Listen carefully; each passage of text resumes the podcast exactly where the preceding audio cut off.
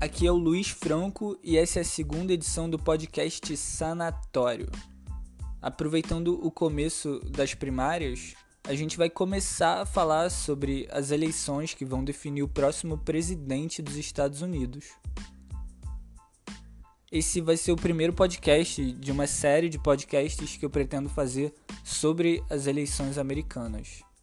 A ideia era começar falando sobre o Bernie Sanders e sobre essa nova esquerda que está surgindo por lá desde 2016. Mas toda essa confusão nas primárias de Iowa me fizeram mudar um pouco o assunto e a gente vai focar no que está acontecendo lá agora. Thank you all so much for uh, taking a little time today uh, to, uh, to chat a little bit about what happened last night. The reporting of the results and circumstances surrounding the 2020 Iowa Democratic uh, Party caucuses were unacceptable. As chair of the party, I apologize deeply for this. É, pois é. A coisa tá feia até para eles. Eu vou me desculpar por usar áudios em inglês, mas como eu tô falando sobre as eleições norte-americanas, não tem nenhuma versão dublada desses áudios, eu vou acabar usando alguns áudios em inglês, mas eu vou sempre explicar o que está neles e nunca vão ser áudios muito longos, para não tornar esse podcast ainda mais elitista do que ele já é, né? No caso, esse foi um representante do Partido Democrata em Iowa, se desculpando por toda a confusão das primárias de lá, que até o momento em que eu estou gravando esse podcast, os resultados ainda não saíram. A gente tem apenas uma parcial de 62% de votos que indicam que o Peter Buttigieg tem o maior número de delegados. Vai ser bem difícil falar esse nome durante esse podcast.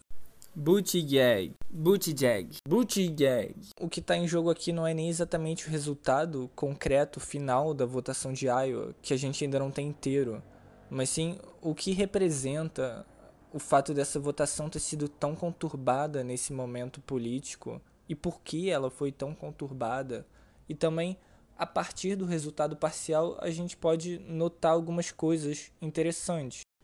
Mas antes de entrar nesse assunto, eu queria também explicar como aconteceu a votação em Iowa, que não foi uma primária normal, que é só você chegar e votar no seu candidato. Foi uma outra palavra difícil, foi uma caucus. Caucus, caucus, caucus. Enfim, gente, é uma palavra engraçada que se escreve caucus e o Google Tradutor traduz como convenção política. Só que não é bem uma convenção política, né? É um sistema de votação que é bem diferente de você apertar um, um botão ou escrever um nome de um candidato e colocar numa urna. Você tem que se dirigir ao ponto de votação até o horário limite. Depois desse horário ninguém mais entra nesse lugar. E aí uma vez nesse lugar você tem que se dirigir a um espaço destinado aos apoiadores do seu candidato. E aí todo mundo que apoia, tipo, o Peter Buttigieg vai para um canto.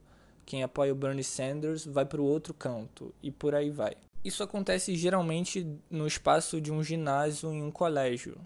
E não são todos os estados que adotam esse modelo de votação. Alguns estados é uma votação normal, que você simplesmente chega, vota e vai para casa. Mas em Iowa, que é onde começam as primárias, é desse jeito. E é muito doido, né? Porque você vota, tipo, com o seu próprio corpo mesmo, com a sua presença. Tipo um joguinho, né? Um pique-bandeira, sei lá, um joguinho de educação física. Mó doideira. Cara, você não pode explanar isso, tipo, pro Bolsonaro, pro Cabo da Ciolo, pra essa galera pirada com fraude eleitoral, né? Se não é capaz desses malucos querer implementar isso aqui no Brasil. Imagina só que doideira. Tu ia ter num canto, sei lá, uns fundamentalistas loucos, assim, uma galera armada Aí no outro canto uma galera fazendo uma ciranda. E aí, do, porra, ia rolar caô, certamente. Mas enfim, é uma forma de votação interessante. E bem ou mal, ela indica o quanto os eleitores de um determinado candidato estão dispostos a mudar para outro candidato ou não. Iowa, apesar de ser um estado pequeno, é um estado importante, porque é o primeiro estado em que ocorrem as primárias. Então, o candidato que ganha Iowa, ele consegue um pouco de fôlego e de otimismo para enfrentar esse longo processo que são as primárias norte-americanas. Nas últimas eleições, em 2016, quem ganhou em Iowa foi a Hillary Clinton, mas com uma diferença muito pequena. Ela ficou tipo com 49, alguma coisa por cento e o Bernie ficou com 49, um pouquinho a menos por cento. A diferença foi de tipo 3 ou 4 delegados. Esse ano a coisa tá um pouquinho mais apertada e dividida entre o Peter Buttigieg, o Bernie Sanders, a Elizabeth Warren e o Joe Biden, que na verdade foi o grande perdedor. O Joe Biden ele teve uma votação muito abaixo do esperado. Com 62% da apuração em mais de um dia depois da votação, a gente está vendo o Peter Buttigieg com 26,9% dos delegados, o Bernie Sanders com 25,1%, a Elizabeth Warren com 18,3%, o Joe Biden com 15,6% e a Amy Klobuchar com 12,6%. No início desse podcast, a gente ouviu um representante do Partido Democrata se desculpando pela confusão na votação de Iowa. Então, vamos entender exatamente que confusão foi essa. Na verdade, a confusão toda aconteceu só por causa de um aplicativo que foi desenvolvido justamente para agilizar as eleições, mas acabou tendo um efeito oposto. Seja por erro de usuário, erro de internet ou erro do próprio aplicativo, as coisas não funcionaram muito bem e até agora a gente ainda não tem os resultados. A gente tem que lembrar que a gente está falando dos Estados Unidos de 2020, governado pelo Donald Trump, que está passando por um processo de impeachment e foi eleito em circunstâncias completamente caóticas e absurdas, numa campanha assim como no Brasil marcada por fake news e diversos escândalos, como a Cambridge Analytica e até uma possível interferência russa. Tudo isso contribui para a formação de um clima de paranoia e desinformação. E quando os resultados começam a atrasar por causa de um aplicativo, você pode ter certeza que as pessoas vão se perguntar se isso está acontecendo por causa de alguma interferência externa. E aí as pessoas começam a se perguntar de onde surgiu o aplicativo e como ele funciona exatamente. Esse aplicativo ele não é um aplicativo normal que você pode baixar no, no Google Play ou na App Store. Ele foi desenvolvido por uma empresa chamada Shadow, que é uma empresa que foi criada por pessoas que trabalharam na campanha da Hillary Clinton em 2016 e logo representam a ala mais conservadora e neoliberal do Partido Democrata. Claro que isso por si só não significa nada, são profissionais que trabalham com comunicação e tecnologia e têm proximidade com o Partido Democrata. Mas tem muitas coisas estranhas nessa história. Tem uma reportagem do New York Times, eu vou colocar o link para essa reportagem no post no blog é sanatoriopodcast.tumblr.com. Pois é, o Tumblr ainda existe e foi muito rápido criar um blog lá, então eu usei o Tumblr. Enfim, essa reportagem ouviu duas pessoas na condição de anonimato que não quiseram revelar a identidade para não perder o emprego, mas duas pessoas de dentro dessa empresa que falaram que o aplicativo ainda não estava pronto para ser lançado e que obviamente teria erros. O aplicativo ele tinha que ser baixado no celular pessoal da galera que estava administrando, o que seria o equivalente ao, ao presidente da mesa numa votação aqui no Brasil mas que era a galera que estava administrando as calcas. Como o aplicativo não estava disponível na App Store, nem no Google Play, nem nada disso, para baixar ele você tinha que passar por vários procedimentos de segurança e de autenticação de usuário, e muita gente sequer conseguiu instalar o aplicativo no celular. Mas depois de toda essa confusão e desse atraso na divulgação dos resultados por conta do aplicativo, o que realmente chamou a atenção é o fato de que a campanha do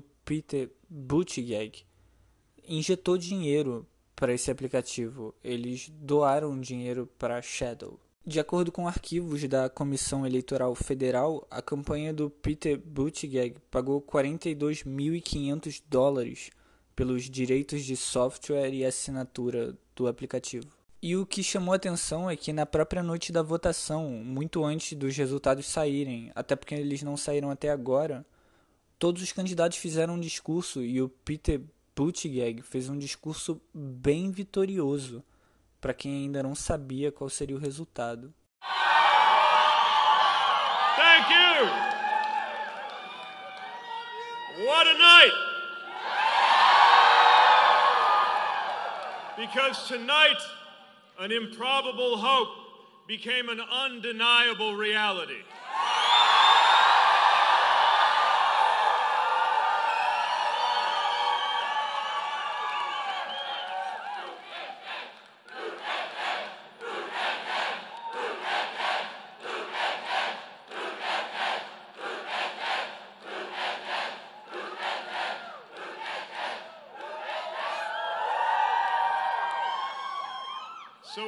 All the results. But we know by the time it's all said and done, Iowa, you have shocked the nation.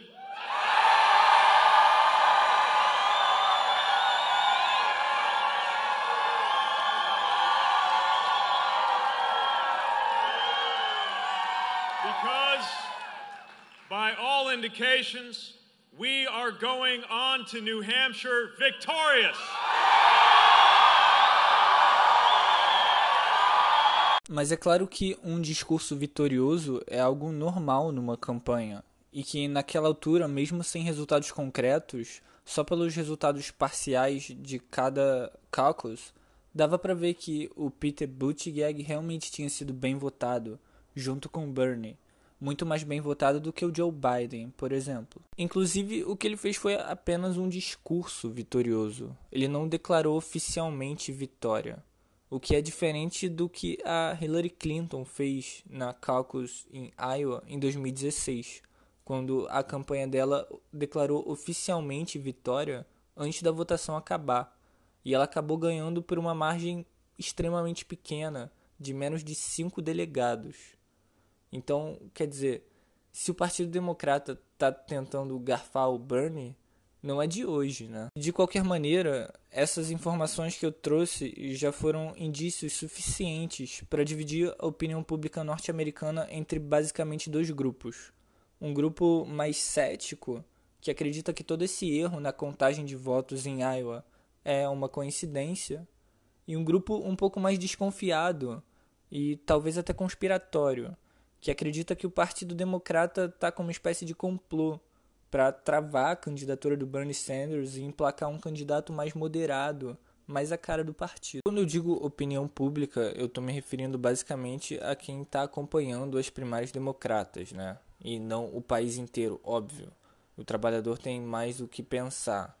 E é nisso que o Trump aposta. É óbvio que a cúpula do Partido Democrata não quer uma vitória do Bernie Sanders nas primárias assim como o Partido Republicano não queria que o Trump ganhasse as primárias republicanas em 2016.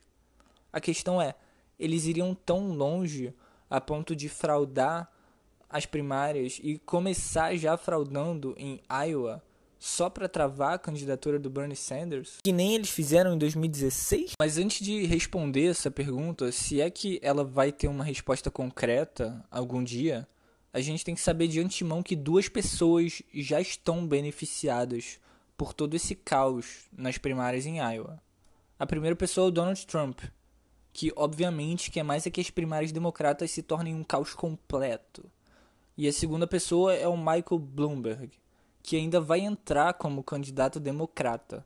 E ele já anunciou, enquanto toda essa polêmica da votação em Iowa está acontecendo, que vai duplicar a verba publicitária para a campanha dele. Se o Peter Buttigieg já é um candidato mais moderado e mais palatável para o establishment liberal norte-americano, então o que dizer do Michael Bloomberg, que tem uma fortuna avaliada em 60 bilhões de reais e que já foi prefeito de Nova York pelo Partido Republicano. E além de tudo isso, o Partido Democrata já alterou uma das regras para o Michael Bloomberg poder participar dos próximos debates. Eles tiraram a restrição de números de apoiadores financeiros da campanha. Como a gente pode ver, vai ser uma longa jornada todas essas primárias democratas, até o Bernie Sanders conseguir se provar um candidato viável, não para eleitorado, coisa que ele já é desde 2016, mas sim para a cúpula do Partido Democrata, que provavelmente vai fazer de tudo para evitar a vitória dele. É claro que uma possível derrota em Iowa não significa nada, até porque não seria uma derrota. O Bernie, mesmo que fique em segundo lugar, vai sair com um bom número de delegados. E o verdadeiro derrotado em Iowa certamente foi o Joe Biden. Nas próximas primárias em New Hampshire, a gente vai ter uma votação normal, não vai ser essa palhaçada de caucus. Mesmo que todo o sistema eleitoral norte-americano seja uma palhaçada, né? Com essa coisa de colégio eleitoral e os delegados, e não é o voto popular que conta no final. Mas o Bernie Sanders ele já está bem à frente nas pesquisas E ao que tudo indica, ele deve ganhar New Hampshire com folga. Então é isso, gente. Eu espero ter conseguido esclarecer um pouco do que está acontecendo por lá. A gente ainda não sabe o que vai acontecer daqui para frente.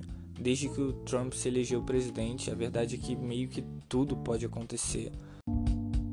Eu vou continuar cobrindo essas eleições aqui no podcast, eu vou continuar falando sobre elas e eu pretendo ainda fazer um podcast mais digressivo, porque esse foi muito informativo, né?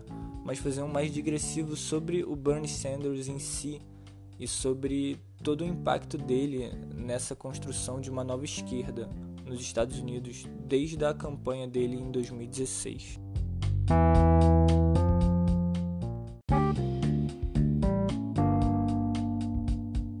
Se você gostou do podcast, curte, compartilha, divulga, manda para quem você achar que vai se interessar, apoia mídia independente e vamos nessa que o ano vai ser longo.